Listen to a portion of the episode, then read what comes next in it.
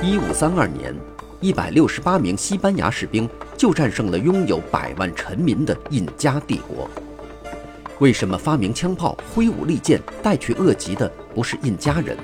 为什么世界上不同大陆的人类社会发展速度存在巨大差异？请收听浓缩一万三千年人类历史的普利策奖作品《枪炮、病菌与钢铁》。从自然地理和生态资源的独特角度解答人类文明滥觞的疑惑。各位好，欢迎收听这一期的《给小白白的有声书》，继续为您讲述普利策奖作品《枪炮、病菌与钢铁》的第三章——卡哈马卡的冲突第一部分。现代最大的人口变迁是欧洲人对新大陆的移民，以及随之发生的对美洲土著的征服，土著人数的减少或完全消失。在第一章中，我们说过，对新大陆的最早移民行动是在公元前一万一千年左右或更早的时候，经由阿拉斯加、白令海峡和西伯利亚实现的。复杂的农业社会在移民进入路线以南很远的美洲逐步兴起，在与旧大陆的方兴未艾的复杂社会完全隔绝的情况下发展起来。在那次来自亚洲的最早的移民行动之后，新大陆与亚洲之间唯一得到充分证明的进一步接触，只涉及生活在白令海峡两岸的狩猎采集族群。再有就是意想中的横渡太平洋的航行了，而正是这次航行把甘薯从南美洲引进了波利尼西亚。至于新大陆族群与欧洲人的接触，唯一的早期接触与古挪威人有关。从公元986年到1500年左右，一批人数很少的古挪威人占领了格陵兰。但这些人的到来并没有对美洲土著社会产生任何看得见的影响。相反，由于哥伦布发现了美洲土著居住的人烟稠密的加勒比海群岛，先进的旧大陆与新大陆社会之间的冲突实际上是在公元1492年突然开始的。在随后发生的欧洲人与美洲土著的关系中最富有戏剧性的时刻。是印加帝国皇帝阿瓦塔尔帕与西班牙征服者弗兰西斯科·皮萨罗于1532年11月16日在秘鲁高原城市卡哈马卡的第一次相遇。阿塔瓦尔帕是新大陆最大、最先进国家的专制君主，而皮萨罗则代表欧洲最强大国家的君主——神圣罗马帝国皇帝查理五世，也叫西班牙国王查理一世。皮萨罗率领一群由一百六十八名西班牙士兵组成的乌合之众，来到一个陌生的地方，对当地居民毫无了解，与距离最近的西班牙人完全失去了联系，也根本无法得到及时增援。阿塔瓦尔帕身处拥有数百万臣民的帝国中心，他在不久前曾与其他印第安人作战中取得胜利的八万之众的军队正团团护卫着他。尽管如此，在这两位领导人见面后不到几分钟，皮萨罗就俘虏了阿塔瓦尔帕。皮萨罗接着把他的俘虏关押了八个月，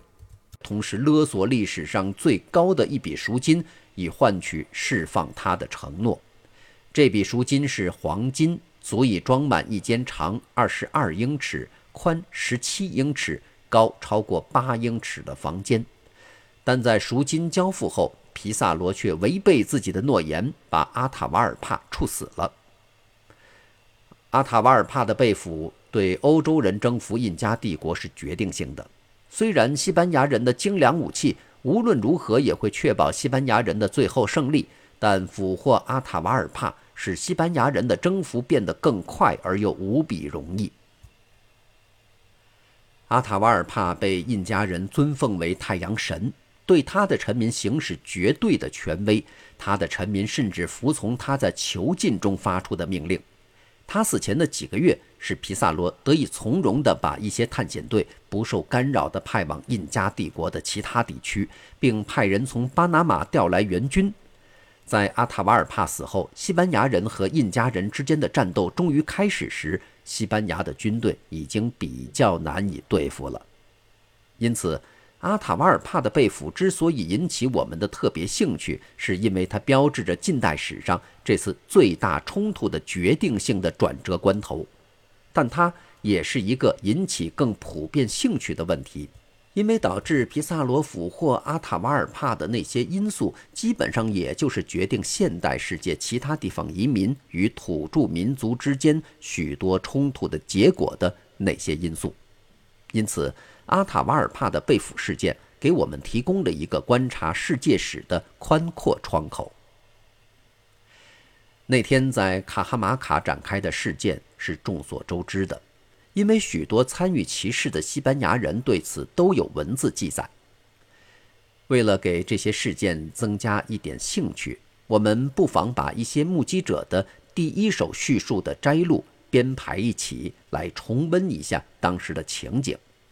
这些叙述出自皮萨罗的六名随从之手，其中包括了他的兄弟埃尔南多和佩德罗。在这些回忆中是这么写的。我们西班牙人是神圣罗马帝国战无不胜的皇帝，我们的天生国王和君主的臣民，我们的深谋远虑、刚毅坚韧、严明军纪、辛勤努力、出没风涛、浴血沙场，使虔诚徒众欢欣鼓舞，使异端邪教闻风丧胆。为了这个缘故，为了上帝的荣光，也为了宣扬天主教皇帝陛下的威德。我觉得宜作如下记述，并敬承陛下，被天下之人一体知晓此处所述之事。荣耀应归于上帝，因为西班牙人在他的神圣指引下征服了广大的不信上帝之人，并使他们皈依我们神圣的天主教信仰。荣耀应归于我们的皇帝，因为仰仗他的伟大力量和好运。上述事件发生在他君临天下之时，这将会使虔诚的徒众感到欢欣鼓舞，因为上述战斗已经取得了胜利，上述行省已被发现和征服，上述财富已经运回家乡，由国王和他们分享。同时，也因为上述惊恐之情已在异教徒中广为传播，上述赞赏之心也已在全人类中油然而生。因为，为了制服蛮荒之地的那些化外之民，从古到今，如此伟大的业绩，在何时竟是靠如此少的人对抗如此多的人，在如此广大的地区渡过如此多的海洋，跨过如此漫长距离的陆地来取得的呢？还有谁的英勇事迹能和西班牙的英勇事迹相提并论呢？我们西班牙人人数很少。总数从来不超过两百人或三百人，有时只有一百人甚至更少，但却在我们这个时代征服了前所未闻的广大领土，比所有相信上帝和不相信上帝的诸侯王公们所拥有的领土还大。现在，我将只写下在征服中所发生的事儿，为了避免冗长啰嗦，我将不会写的很多。那么这场战役究竟是如何进行的呢？在下期的节目当中将会为您做详细的介绍。这里是给小白白的有声书，下期节目我们再见。